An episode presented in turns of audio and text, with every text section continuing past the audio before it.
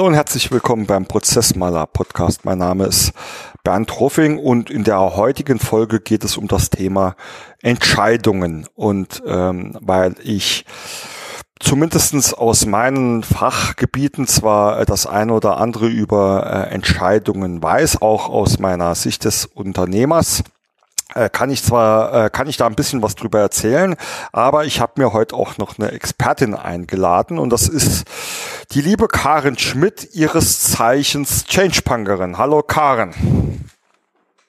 Hallo Bernd, ich freue mich, dass ich da sein darf und mit dir sprechen kann. Ja, ich auch. Ähm, ja, wie gesagt, wir äh, sprechen äh, heute über das Thema Entscheidungen. Karen, ich will dich gar nicht ähm, zu lang vorstellen, das darfst du jetzt gleich selbst machen. Ähm, deswegen nur von mir der Teaser. Äh, die Karen beschäftigt sich auch schon ganz, ganz lang äh, mit ähm, Themen der Organisationsentwicklung, hat da sehr, sehr viele tolle ähm, Tools ähm, auch äh, miterfunden, um es mal so zu nennen und ist seit geraumer Zeit als Change-Punkerin äh, unterwegs, um, wie ich finde, äh, allein schon die Begrifflichkeit sehr geil, radikal ehrliche Organisationsentwicklung zu betreiben. Aber Karen, erzähl uns doch mal ein bisschen was über deinen Werdegang. Ähm, wo kommst du her? Also aus welcher, ähm, aus welchen Richtungen kommst du? Ähm, wie hat sich das so entwickelt? Und dann natürlich auch, was zum Henker ist denn eigentlich ein Change Punk? Sehr gern, sehr gern. Ja, aus welcher Ecke komme ich? Ähm, geografisch aus Ge der Nähe von Dresden, lebe jetzt in Berlin. Und beruflich war ich, oder meine, äh, meine berufliche Laufbahn habe ich in einer mittelständischen Unter Beratungsunternehmung gestartet und Softwareunternehmung, die ihren Sitz im Saarland hat. Ja. Und fantastisch. Da habe ich sehr viel mit Projekten zu tun gehabt. Also wir haben für große Organisationen Projekte durchgeführt und zwar zum Thema E-Learning. Lustigerweise ist das ja jetzt wieder aktueller als, mhm. als es damals war für viele. Deshalb waren das damals auch eher die großen Organisationen, die das gemacht haben.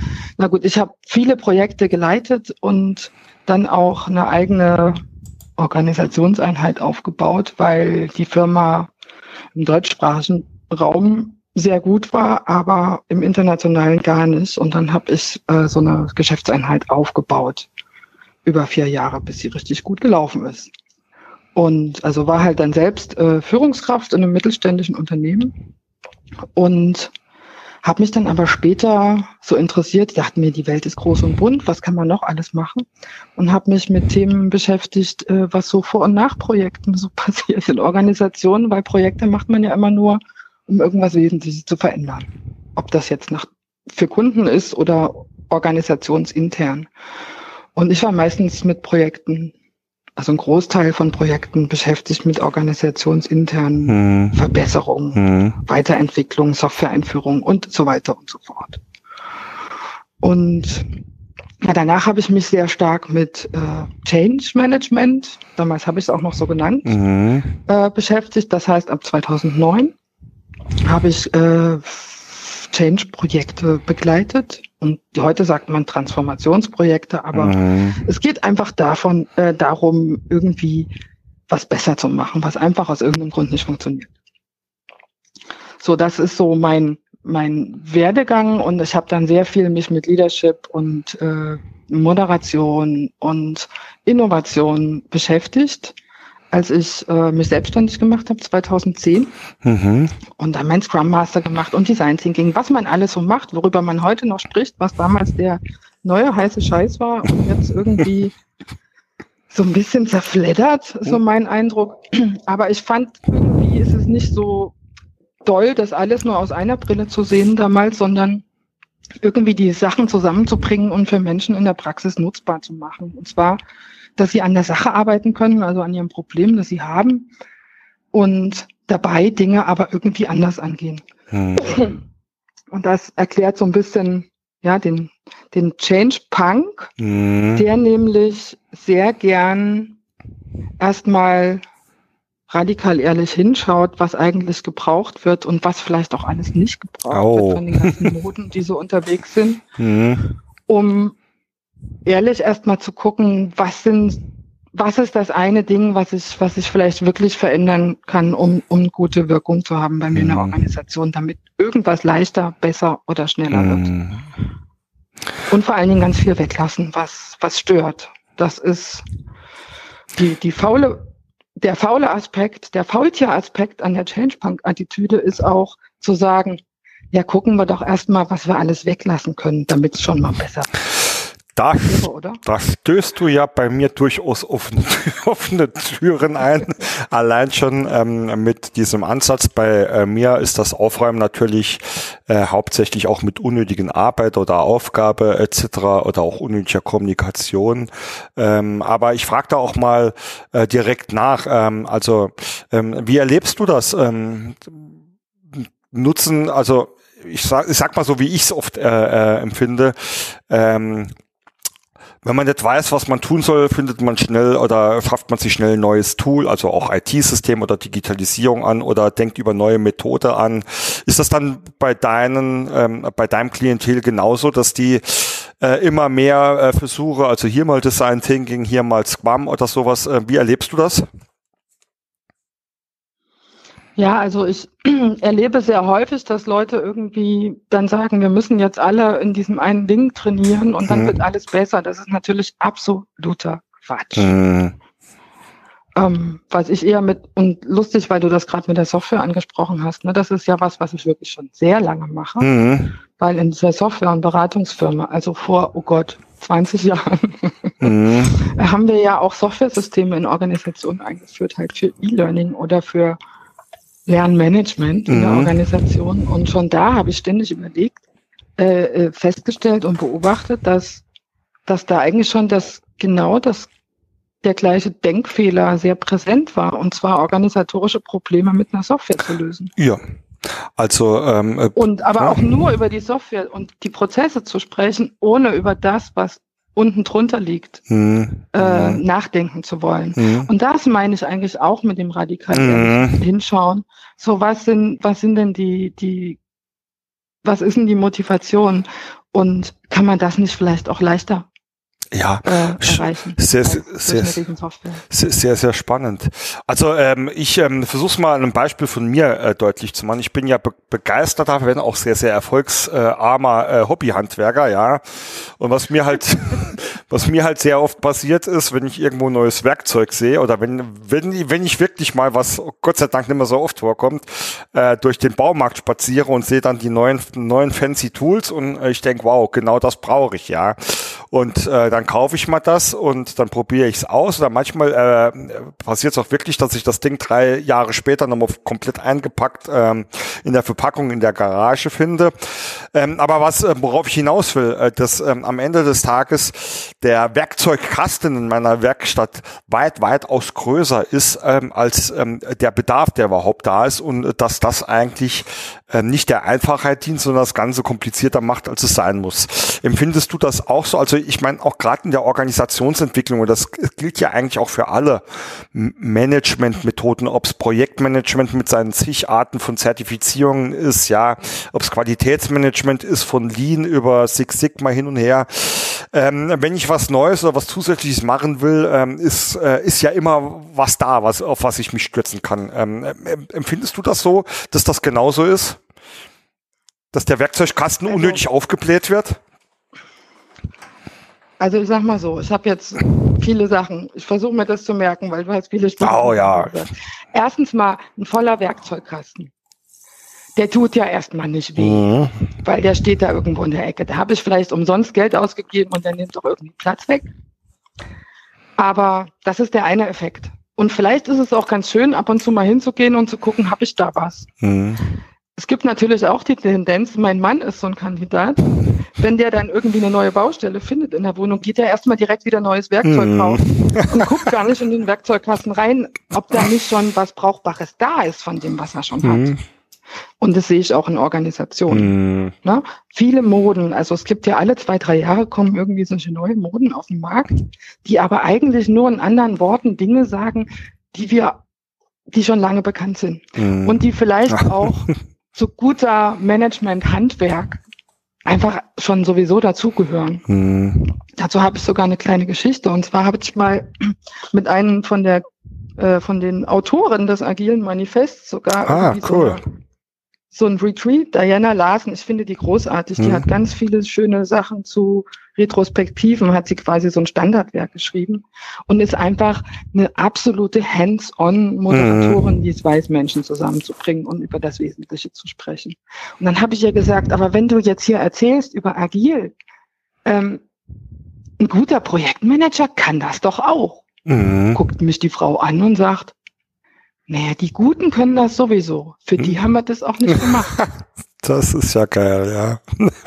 ja also so Werkzeuge ja. haben schon hm. da damit umzugehen und das sich anzuschauen, haben halt schon hm. einen gewissen Charme. Man lernt halt was dazu.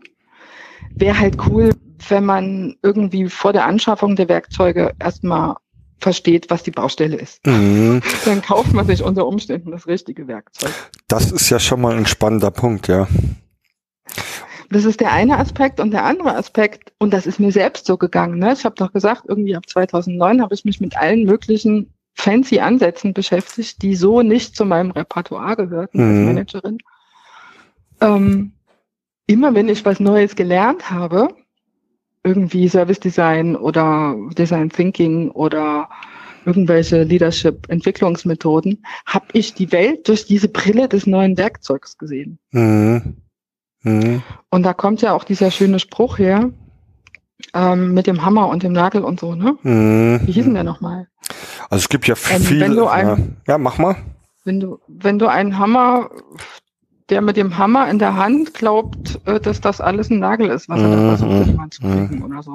Ja, so ähnlich. Nee, der ist falsch. Ja, aber. Ich, ich verhau so, so Sprüche immer. Ähm, ähm, ich, ich zumindest glaube zu wissen, was du meinst. Ich krieg ihn da jetzt ähm, auch nicht richtig raus, aber ich habe zumindest das Bild vor Auge, ja. Für den Mann mit dem Hammer sieht alles aus wie ein Nagel. Ach genau, so so war das ja. Äh, genau, so so so war das ja. Ähm, ja, wie gesagt, ich bin Und ja. Das ist mir auch an mir selbst aufgefallen, hm. tatsächlich, wenn ich irgendwie gerade was Neues gelernt habe. Hm. Vielleicht natürlich das erstmal versucht habe, mit meinem Kontext in Verbindung zu bringen. Hm. Ähm, Und was für mich übrigens damals die Lösung war, war, dass ich nicht äh, irgendwie jetzt zum Design Thinking Spezialisten oder zum Moderationsspezialisten mhm. in aller Tiefe geworden bin, sondern mich gemeinsam mit meinem Partner, äh, der Professor für Business ist hier in Berlin an der Hochschule für Wirtschaft und Recht, also Geschäftsprozessmanagement lustigerweise mhm. und Projektmanagement und solche Sachen äh, zusammengetan habe, haben gesagt, du von allen diesen coolen Sachen, die da unterwegs sind, wie können man das machen, dass man das halt in der Praxis besser nutzbar macht. Mhm. Und da haben wir so eine Art praktisches Forschungszentrum ge gegründet, das Over Defense heißt, also mhm. über den Gartenzaun, ähm, das Menschen helfen soll, sich besser zu verstehen über also in interdisziplinären Settings. Also das mhm. heißt schlicht und ergreifend, wenn Leute aus unterschiedlichen Abteilungen was zusammen machen müssen, Leute irgendwie ein Mechaniker mit einer Buchhalterin oder ein Physiker mhm. mit einem Mathematiker oder gar mit einem BWLer, die alle unterschiedliche professionelle Sprachen haben und unterschiedliche Denkmuster mhm. und mhm. Routinen und sowas. Ne? Jeder denkt halt auf seine Art. Und da haben wir für so Sachen, die irgendwie immer schief laufen, wie zum Beispiel der Start von Projekten, hm. Also der läuft jetzt nicht so direkt so richtig granatenmäßig schief, aber wir haben halt festgestellt, dass wenn Leute, die sonst so nicht zusammenarbeiten, gemeinsam irgendwie was starten, mhm. zu 80 Prozent immer aneinander vorbeireden. Oh. Und denen das dann hinterher wieder auf die Füße fällt. Weil sie jeder eine andere Idee davon haben, was da jetzt passiert. Das würde ich direkt unterschreiben, ja. Das würde ich direkt unterschreiben. Und, und das, das ist dann quasi so ich habe das wirklich fast so 50 Prozent meiner Zeit auch gemacht, irgendwie mhm. für zehn Jahre jetzt. Wirklich neue, das sind, das sind auch Werkzeuge, aber das sind Werkzeuge, die einem beim Denken helfen. Mhm. Mhm. Ja, die sagen einem nicht, wie man es machen soll, weil das ist zu 80 Prozent falsch in der, also mhm. das ist eigentlich fast immer falsch in, in der komplexen Welt, mhm. in der wir heute leben. Weiß keiner, hundertprozentig, hm. man muss das so machen. Also wenn es nicht die absoluten Basics sind. Und das sind wir ja eigentlich schon direkt auch bei dem Punkt Entscheidungen und ähm, einem einer Phrase, die ich ähm, so gern immer da ähm, raushaue. Und zwar äh, eine Entscheidung kann per se nicht äh, schlecht oder äh, gut sein, sondern es eine Entscheidung ist immer einfach ein Fakt, den ich schaffe. Ob das gut oder schlecht ist, kann ich erst hinterher raus, hinterher, hinterher feststellen, wenn ich es auch äh, mal messen kann, was danach passiert ist. Wie siehst du das dann? Ich stelle einfach äh, Einspruch daneben, den mhm. ich nicht erfunden habe, den ich. Doch, doch, heute, heute kannst du ruhig sagen, du hättest es erfunden. Ja, kommt nicht von mir, aber ich fand ihn sehr überzeugend mhm. und der heißt, jede Entscheidung ist irrational. Mhm. Das ist eigentlich auch ein geiler Spruch, ja. Ne? ja. Und, und ja. Weil es gibt in, also zumindest, ne, wenn es nicht um so ganz einfache Dinge geht, äh, wie muss ich jetzt Wasser in den Kaffee schütten, ja. um danach ein ordentliches Getränk ja. zu kriegen. Also, sondern eher um so ein bisschen verschwommenere, komplexere Angelegenheiten geht. Oftmals gibt's nicht die ultimativ richtige Entscheidung. Das, sondern da gilt das, was du gesagt hast. Das hm. sieht man dann halt hinterher. Also ähm, finde ich ein sehr schönes Beispiel, ähm, das mit dem Irrationalen. Ich meine, ähm, ich komme natürlich da stark von ähm, der Prozessseite und ähm, wenn ich ähm, oder wenn ich hier mit unseren Kunden ähm, auch so über Entscheidungen spreche, dann sage ich ja immer, pass auf, wenn man das Ganze hier aus Aufgabensicht, ähm, aus Aufgabensicht oder in Kombination noch mit Regeln oder Regelnwerken trifft, dann sollte es schon ganz klare Entscheidungen geben. Ich mache mal ein ganz, ganz einfaches Beispiel. Ähm, wenn ich einfach sagen will, ein Mitarbeiter darf äh, oder ein Mitarbeiter, der ein Angebot erstellen und bearbeiten soll, der darf das auch freigeben, ja.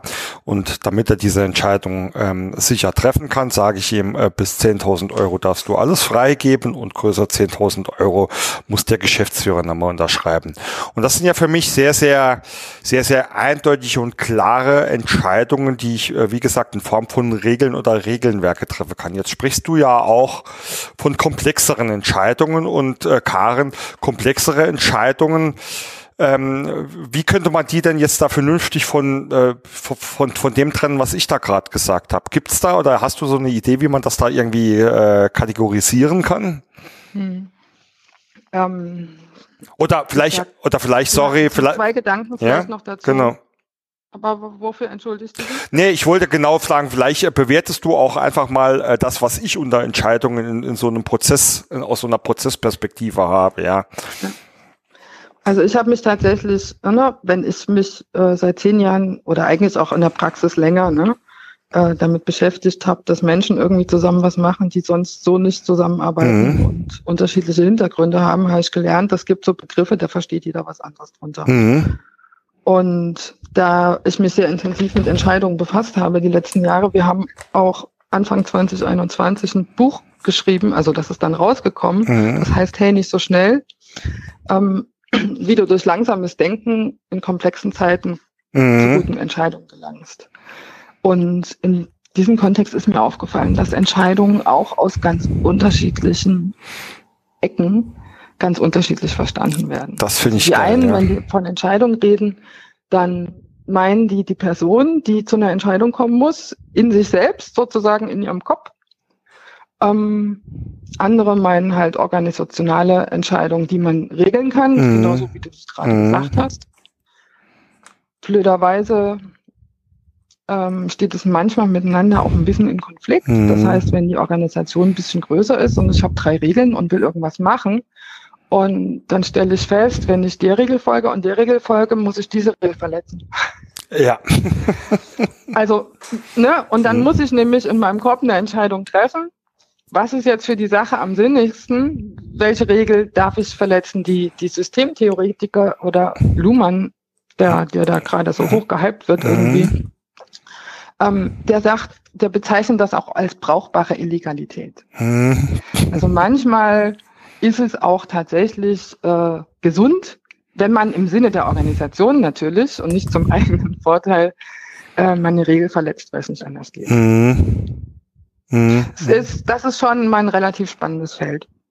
Aber das, damit haben wir uns tatsächlich nicht beschäftigt, sondern wir haben uns sehr stark mit Entscheidungen beschäftigt, wie äh, wir wollen jetzt irgendwie besser werden im Vertrieb oder im, in ah. irgendeinem Bereich. Hm. Dadurch, dass wir äh, und zu diesem Zweck wollen wir jetzt eine Software einführen oder sowas. Hm. Und welche Software ist das? Was muss die können und so? Also hm. wir nennen das so richtungsweisende Entscheidung oder unser, wir wollen energieeffizienter werden und an welcher Stelle hm. fangen wir an? Vielleicht stellen wir mal, vielleicht wollen wir uns jetzt E-Autos irgendwie. Hm. Ist das ist das sinnig? Ne? Macht das mhm. für die Umwelt Sinn und vor allen Dingen auch für unser Geschäft, weil das muss ja irgendwie ein bisschen zusammenpassen. Mm. Finde ich, also richtungsweisende Entscheidung finde ich ganz ähm, schön, der Begriff. Ich hätte jetzt tatsächlich, wenn du mich gefragt hast, wie man das nennt, was, äh, eher strategische Entscheidungen äh, vielleicht sogar gesagt, aber, ähm, aber passt. Ähm, ja, wie, wie geht man vor? Magst du mal irgendwie so ein, ein Use Case Beispiel machen? Ja, das Spannende ja? ist, ich kann erstmal erzählen, also wir haben da ganz, wir sind ja ne, durch hm. den, den Frank, den, den Professor, der Professor und der Punk übrigens, ne? äh, wenn wir zusammen Forschung machen, dann stellen wir immer ganz viele Fragen. Mhm. Und das, das war ganz spannend und da gibt es auch zwei Artikel, die kannst du vielleicht verlinken, wenn du magst. Ja, gerne. In, der, in so Fachzeitschriften, da haben wir mal genau auf, äh, analysiert, untersucht und dann da auch veröffentlicht, was alles so schief geht bei so Entscheidungen. Mhm. Und woran, ne, was soll so viel Nerven und Energie und Zeit frisst mhm. und zu Frustrationen führt. Das ist interessanterweise selten die Sache an sich, weil sie irgendwie kompliziert ist oder mhm. komplex oder was immer. Auf jeden Fall undurchschaubar, sondern äh, die Transparenz in der Kommunikation. Oh. Hm. Also okay. hm. ähm, ganz oft wird halt, da weiß dann keiner so richtig, wer da jetzt irgendwie mitgemacht hat bei der Entscheidung und ob man sich jetzt darauf verlassen kann, mhm. dass das gut ist. Ne? Immer unter diesem Gesichtspunkt, jede Entscheidung, also jeder Moment der Entscheidung, sag ich mal, ist irgendwie irrational. Mhm. Aber es kann helfen, es mal ganz pragmatisch anzugucken und zu sagen, was passiert denn eigentlich bei so einer Entscheidung? Mhm. Ich mal das jetzt mal so vor unserem geistigen Auge auf, ne? Mhm. So als Bildchen. Also ich bin in einer Situation, wo ich denke, oh, ich will irgendwo anders hin.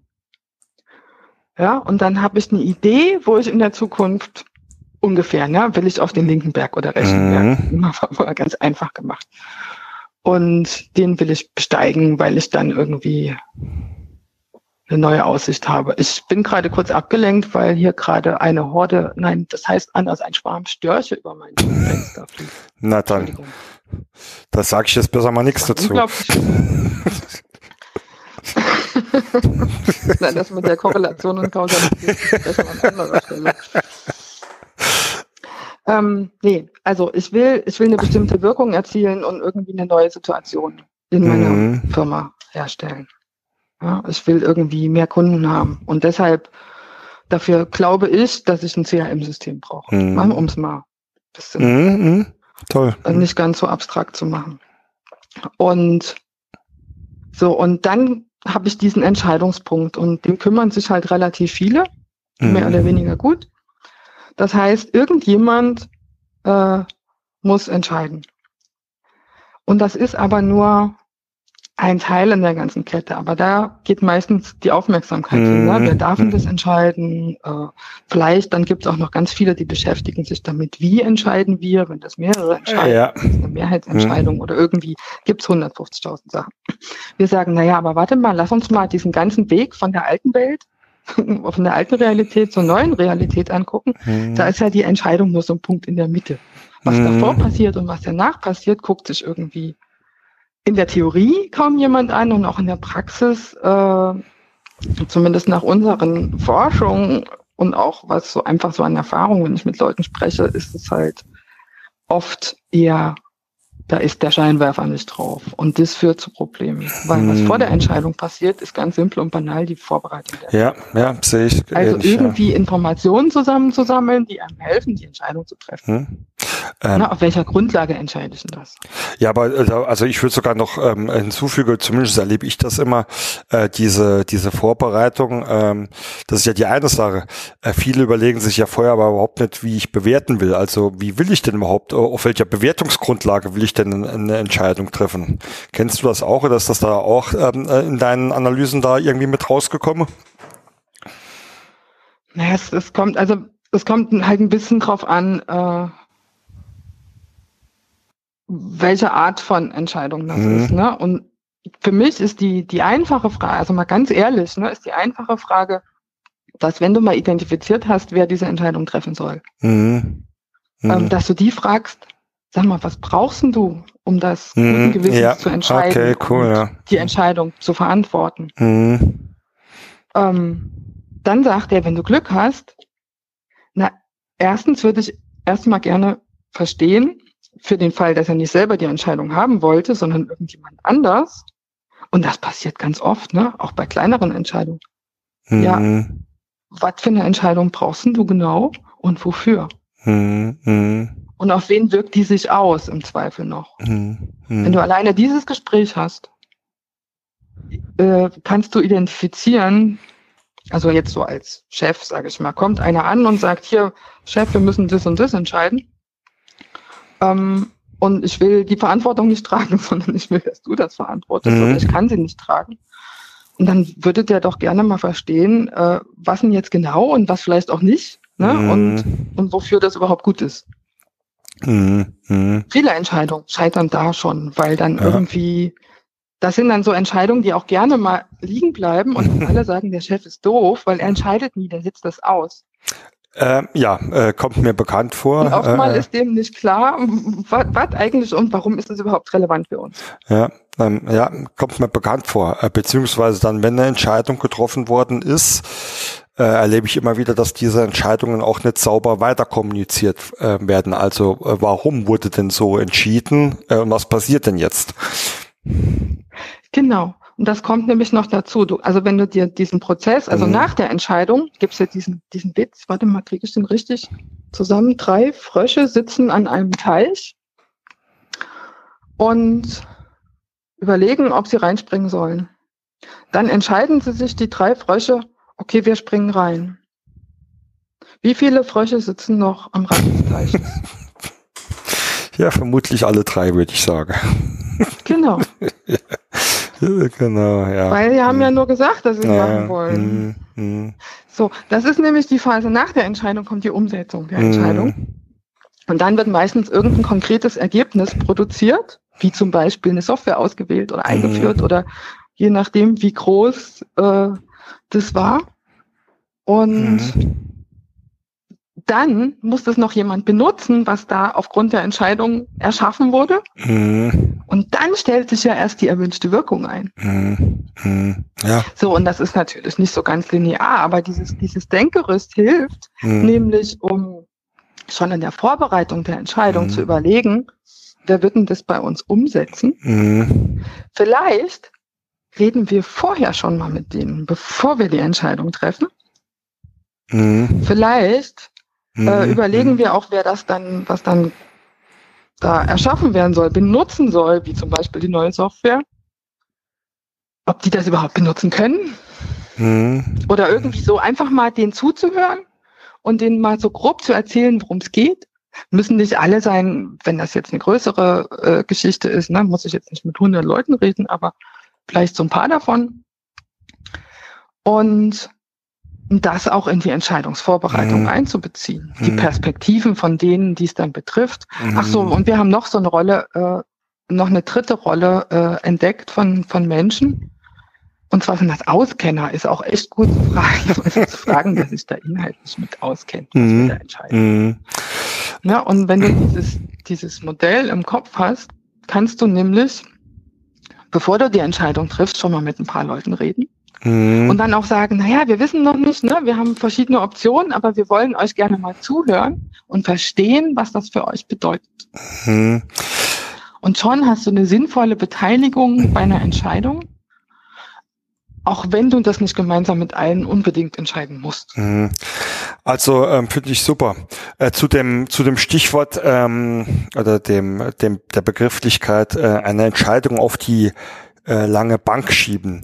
Ähm, ist natürlich etwas, ähm, also ich habe es ja eingangs auch gesagt, ist ja nicht nur was, was ich immer wieder bei unserer Kunde sehe, sondern oftmals in der eigenen Unternehmensentwicklung ein, ein Stückchen gespürt habe, dass, ähm, dass, dass manche Entscheidungen einfach aus dem einen oder anderen Grund ähm, äh, immer weiter nach vorne geschoben werden. Und natürlich kann ich immer noch mal mehr evaluieren und mir noch mehr Informationen und Daten beschaffen. Und ich bin irgendwann mal an den Punkt gekommen, dass ich zu meinem Team, es ist jetzt schon länger her, das war vor allem in, in den, in den Gründungsjahren, gesagt habe, pass auf, wenn wir irgendwelche äh, Sachen besprochen haben und jetzt eine Entscheidung ansteht, dann ähm, wollen wir die gemeinsam äh, innerhalb einer Woche treffen.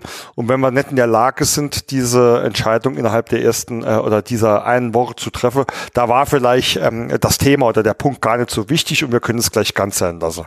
Was hältst du denn von so einem Ansatz oder beziehungsweise gibt es denn da auch Methode ähm, oder Werkzeuge, äh, die du kennst, die da sagen, die helfen ein bisschen bei der äh, bei der zeitlich bei den zeitlichen Parametern einer Entscheidungsfindung? Kann ich dir drei Fragen für anbieten? Ich nehme zwei. Schieß mal los. Also was, was wir tatsächlich gemacht haben, wir haben ein Werkzeug, äh, Werkzeug, ne? Ich sage jetzt hm? Werkzeug, hm? das ist so ein Denkwerkzeug, das besteht eigentlich nur aus Fragen. Hm? Ne? Äh, geschaffen, das, das heißt Decision Canvas, so viel wie Leinwand, hm? wo du den Entscheidungsbedarf irgendwie klar kriegst. Hm? Entweder für dich alleine in deinem Kopf, indem du dir selber die Fragen stellst, oder mit ein paar Leuten zusammen. Das mhm. ist halt ein geniales Ding, wenn das jemand, der für die Vorbereitung von einer Entscheidung irgendwie sich den Hut aufgesetzt hat, das zusammen mit den Leuten macht, die mhm. die Entscheidung brauchen oder treffen sollen. Mhm. Oder beides, je nachdem. Das ist nicht so. Also das kann man einfach mal ausprobieren. Mhm. Und da geht's, da stehen so Fragen drauf zu ähm, zum Entscheidungsbedarf. Ne? Mhm. Was soll entschieden werden, was nicht? Für wen also warum wird es gebraucht? Mhm. Und für wen wird es die Zukunft verändern? Mhm. Weil es gibt dir nämlich eine Idee, mit wem du vielleicht noch reden solltest oder wer vielleicht sogar die Entscheidung treffen sollte. Mhm. Na, dann haben wir dies, diese Rollen, die ich gerade schon mhm. skizziert habe, die haben so richtig Namen, das sind sechs verschiedene. Das macht total Sinn, das einmal durchzudenken, vor allen Dingen auch, wer soll es entscheiden und sowas. Mhm. Und dann kommt die Dimension Zeit weil die klärt ganz vieles. Also ist auch ganz lustig, zwischen den Fragen so gedanklich ein bisschen hin und her zu springen. Und die drei Zeitfragen, die ich jetzt auswendig äh, sage, und mhm. vielleicht habe ich ein Wortdreher drin, aber ja. macht nichts. Frage eins: äh, bis wann wird die Entscheidung gebraucht? Mhm. Frage zwei: bis wann soll die Entscheidung wirklich getroffen werden? Frage drei: was passiert, wenn die Entscheidung zu diesem Zeitpunkt nicht getroffen wird. Hm, ja, cool. Ja, bringt alles eigentlich dann auf den Punkt, ne? Also es ist ein bisschen, die Fragen hm. sind tatsächlich ein bisschen differenziert. Ich ja. Glaube, das dritte war, welche Kosten oder Konsequenzen sind zu erwarten, ja, wenn ja. wir die Entscheidung nicht treffen. Ist aber und dann bam, dann passiert ganz oft, gar nichts. So, genau das wollte ich gerade sagen. Das ist halt das, was ich, ähm, also dies, zumindest bei der ersten zwei Frage könnte ich mir noch vorstellen, oder zumindest aus der Erfahrung raus, dass die eher mal äh, beantwortet werden als die dritte. Was passiert denn, wenn es nicht getroffen wurde ist, ja? Ja, Doch, das, also das, das Lustige ja. ist, die erste wird so aus der Hüfte beantwortet. Ja. Da sagt man halt das, was man sowieso sagen würde. Mhm. Bei der zweiten sagt man schon mal, hm, habe ich das nicht gerade schon? Aber stimmt, wann, wann, wann braucht man es denn wirklich? Mhm und bei der dritten und was passiert, wenn nicht? Hm. Und dann kommen aber auch, also da kommt entweder gar nichts oder es kommen Gründe für die Entscheidung raus, na, warum hm. ich die hm. brauche hm. wo du dann sagst, oh verdammt, da sollten wir uns wirklich drum kümmern. Ja, also ja. das trennt dann so ein bisschen hm. gedanklich die Spreu vom Weizen. Ja, cool. Und das meine ich mit Denkwerkzeug. Hm. Ähm, übrigens, äh, weil du es vorhin angesprochen hast, ich würde natürlich gern ähm, alle möglichen Links in die Show Notes mit reinpacken, äh, auch zu eurem Buch. Äh, dann kann der, der oder die Zuschauer können dann natürlich, äh, Zuschauer, ja, genau. Die Zuhörer können sich das dann anschauen. Am ja. Telefon, das wollte ich noch mal sagen. Die, die, genau, die, die können sich das dann anschauen. Da war ich in Gedanke schon wieder ein Stückchen also, ja, äh, weiter, weiter. Ja, genau. Ähm, ein letzter Punkt möchte ich noch gern mit dir. Ganz kurz zu den Werkzeugen, ja. du, weil du schon Not sagst, ne? Das sind diese Werkzeuge, die der Change Punk liebt hm. zu nutzen. Hm. Natürlich auch andere Methoden, nicht nur die selbst erfundenen, sondern auch über die ähm, die sind alle, äh, wie sagt man, frei zugänglich. Also das sind Creative Commons, Free, sagt man. Das kommt so ein bisschen Freebies, von, dem, genau, von der Open Source Idee, weil wir mhm. haben das tatsächlich äh, mit Over Defense, alles was von Over Defense kommt, alle Tools geschaffen, um das Leben von Menschen in Organisationen besser zu machen. Mhm. Und wenn dann diese Tools da auftauchen, die kann man sich alle kostenfrei hm. als PDF irgendwie besorgen. Fan einfach mal testen. Fantastisch. Das kann ich jedem äh, Zuhörer natürlich nur äh, ans Herzen legen. Ähm, ein letzter Punkt, der mich bei, äh, bei diesem Wort Entscheidungen so ein bisschen triggert, ähm, oder ja, zumindest mich dazu triggert, dir diese Frage zu stellen, ist, ähm, passt ja aber so ein bisschen wunderbar auch schon zu dem Punkt äh, oder zu der Begrifflichkeit der irrationalen Entscheidung. Ähm, man hört oder liest ja auch ganz, ganz oft, dass man einfach Bauchentscheidungen treffen soll. Wie siehst du das denn? Ja, kommt halt ein bisschen drauf an, was es ist. Mhm. Also, ich finde tatsächlich Bauchgefühl wichtig, mhm. aber bei, na, wenn wir jetzt über richtungsweisende Entscheidungen sprechen oder die, wo ich kurz, kurz zurückgedacht zu den mhm. Fragen, die ich gerade mhm. genannt habe. Wenn ich feststelle, dass das eine Entscheidung ist, die irgendwie das Arbeitsleben zumindest von anderen Menschen beeinflusst, mhm. ähm, sollte ich doch mein erstes Bauchgefühl, falls ich sofort eine schnelle Lösung im Kopf habe, einmal eine Runde hinterfragen. Mhm. Mhm. Nämlich unter Umständen dadurch, dass ich äh, mir kurz das aus der Perspektive von denen, die es betrifft, angucke. Hm. Zum Beispiel. Also Oder mal mit jemandem redet, hm. der sich mit dem Thema auskennt. Hm. Das sind, wir nennen das auch diese Entscheidungsrollen. Also einfach mal kurz das Bauchgefühl herausfordern. Hm. Und wenn ich dann immer noch glaube, dass es richtig ist, hm dann darf ich das auch machen. Das sehe ich. Ähm, Aber das muss ich mit mir selbst und meinem mhm. eigenen Gewissen ausmachen. Und das, na, das hängt halt mit diesen irrationalen Entscheidungen zusammen. Ja. Je nachdem, wie viel Auswirkungen das auf das Geschäft und auf die anderen Menschen haben, mhm. ähm, desto mehr sollte ich mein Bauchgefühl herausfordern. Mhm. Und gleichzeitig soll ich auch nicht zu, finde ich, sind, äh, erlebe ich auch viele, die zu überrational sind. Und wenn man halt irgendwie so ein Störgefühl im Bauch hat bei einer Entscheidung. Mhm. Da macht es schon mal Sinn, auch drauf zu hören mhm. und vielleicht sich dann noch eine weitere Meinung anzuhören. Ähm, sehe ich persönlich absolut genauso. Also ich bin äh, eher so ein Bauchmensch eigentlich, ähm, aber das, be das, das bedeutet für mich jetzt nicht, dass ich alles kopflos mache. Also äh, da ist natürlich äh, irgendwo schon äh, eine Entscheidungsfindung im Kopf vorher auch passiert, aber ähm, wie du es schon gesagt hast, ist äh, Bauchentscheidung finde ich da vielleicht sogar das falsche Wort, sondern eine Entscheidung ähm, unter Zuhilfenahme des Bauchgefühls. Ähm, denn ja, ich sag halt sehr gern, irgendwie alles muss auf den Tisch, egal ob Fakt oder Bauchgefühl, mhm. weil manchmal gibt uns das einfach einen Hinweis darauf, dass das was ist, äh, worüber wir noch nicht mhm. nachgedacht haben. Ja, und per, per se finde ich halt auch, aber das hast du jetzt ja äh, mehrfach auch schon ähm, angesprochen. Ich finde halt immer, man tut sich selbst oder persönlich äh, bei der Sache immer zu schwer, weil, weil, weil man es oft ähm, wie soll ich es jetzt ausdrücken, weil man oft nicht in der Lage ist, aus welchem Grund auch immer einfach mal ein Dritte zu fragen, ja, oder sich mit dem Dritte auszutauschen. Und ähm, also ich habe da schon sehr, sehr positive Erfahrungen gemacht, weil äh, gerade im Unternehmerleben, ja, äh, sind die meisten Entscheidungen nicht äh, unikat, also äh, unter, äh, unter dem Motto, das ist jetzt die allererste Entscheidung, die irgend, irgendwann irgendein Mensch mal treffen muss, sondern viele andere Menschen hatte diese Entscheidung vorher schon zu treffen. Und warum soll ich mir da nicht mal ähm, Hilfe oder einen Rat nehmen oder halt wirklich ähm, irgendwelche komplett Außenstehende, die mir dabei helfen, ja. Das ja. ist man, man, Wir haben tatsächlich diesen, diesen Decision Canvas auch, äh, also die Entscheidungsleinwand, mhm.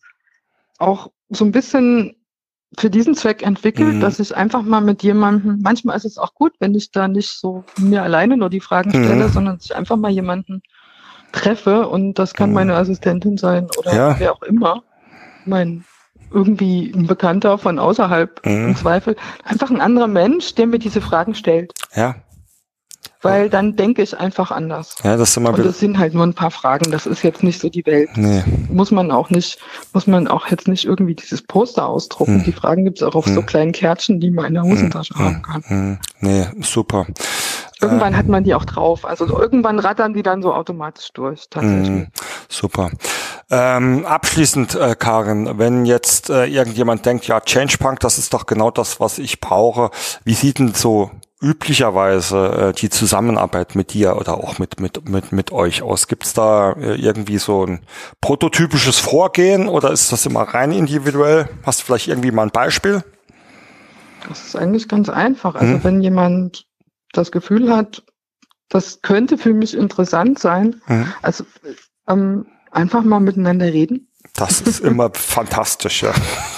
Das ist, das ist sowieso das Change-Punk-Motto. Mhm. Halt nicht endlos, ne? Deshalb mhm. ist das auch, also irgendwie, auch auf der Website gibt es einfach so einen Knopf, kann man draufdrücken, lass mal, lass mal eine Dreiviertelstunde reden mhm. und Change-Punk kennenlernen.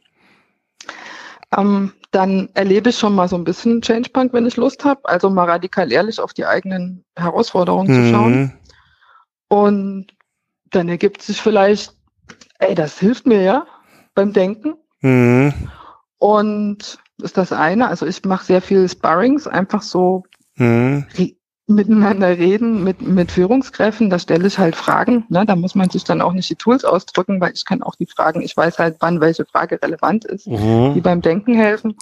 Und Dinge mal aus einer anderen Perspektive zu sehen, warum irgendwie was hängt, wo man nicht so genau weiß, warum. Mhm. Und dann kommt schon alleine beim Reden die eine oder andere Einsicht die einen echt nach vorne bringen kann. Mhm. Und manchmal ergibt es sich halt auch, dass man vielleicht einen kleinen Workshop braucht, um mal die Perspektiven von ein paar mhm. Leuten zusammenzusammeln, cool. weil man irgendwo stecken geblieben ist. Cool.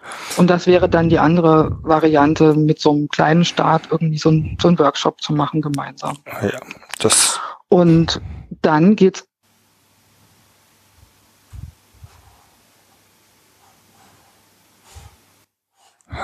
Jetzt ist sie ganz kurz weg, unsere liebe Karin.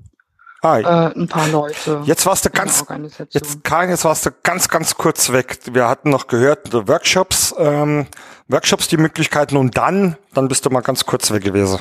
Dann hat mein Telefon einen Aussetzer gehabt, dass ich gesagt habe, wenn, wenn irgendwie ganz viel Bedarf ist, kann ich auch so, so ein Mentoring anbieten mhm. für mehrere Leute in der mhm. Organisation, mhm. die dann die Denkwerkzeuge, die ich jetzt so kurz angesprochen mhm. habe, da gibt es noch einige andere, je nach und auch vor allen Dingen die Denkweisen äh, selbst erlernen können, dass sich das multipliziert in der Organisation. Der mhm. Change Bank macht sich nämlich gerne selber wieder überflüssig, weil er lieber mal äh, ein paar Impulse gibt mhm. und auch als Sparring-Partner dient und aber sich am, am liebsten, am meisten drüber freut, was geschäftsmäßig vielleicht nicht so mhm. intelligent ist, aber ich freue mich halt wie verrückt, ähm, wenn ich nicht mehr gebraucht werde. Da, äh, da, auch da in der Prozess mal und der Change Punk ja äh, quasi auf einer Wellenlänge, weil auch äh, ich mag es, dass äh, andere dazu befähigt werden, diese Struktur- und Prozesswerkzeuge eigenständig umzusetzen. Äh, last but not least, liebe Karen, äh, weil ich jetzt die Entscheidung getroffen habe, dass die Folge gleich zu Ende ist, wenn wir schon bei Entscheidungen sind. Und die sind mir auch nicht schwer gefallen, weil wir haben schon sehr, sehr viel geiles Zeug gehört.